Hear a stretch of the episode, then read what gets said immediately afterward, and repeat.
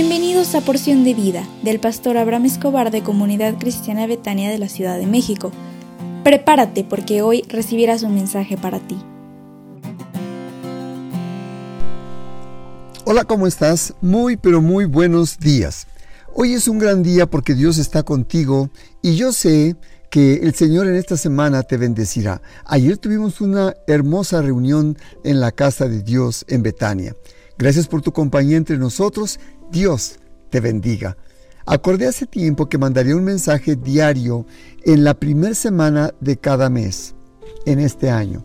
Y como es la primera semana hábil de marzo, quiero dedicar cinco días para hablar acerca de la oración. Cada día quiero depositar en ti un mensaje de Dios relacionado con la oración.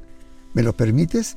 Y me encantaría mucho si me das la oportunidad, como es lunes, que me permitas hacer una oración por ti.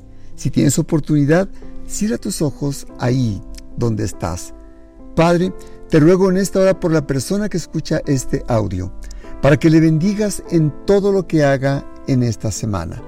Bendícele en cada proyecto donde está su corazón.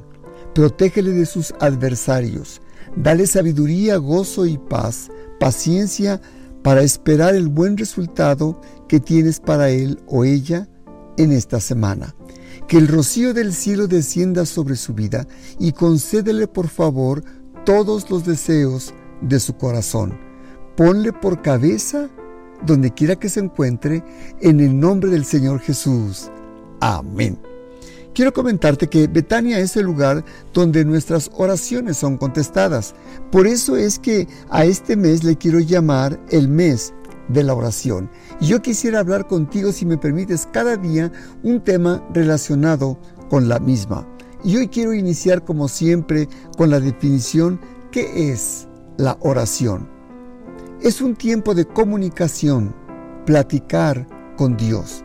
En la oración el que habla debe saber cinco cosas. Uno, que es una orden. El Señor Jesús nos enseñó que tenemos que aprender a orar siempre. Y él dijo en Lucas 18.1, también les refirió Jesús una parábola sobre la necesidad de orar siempre y no desmayar. Es más, existe una oración modelo dada por el Señor Jesús.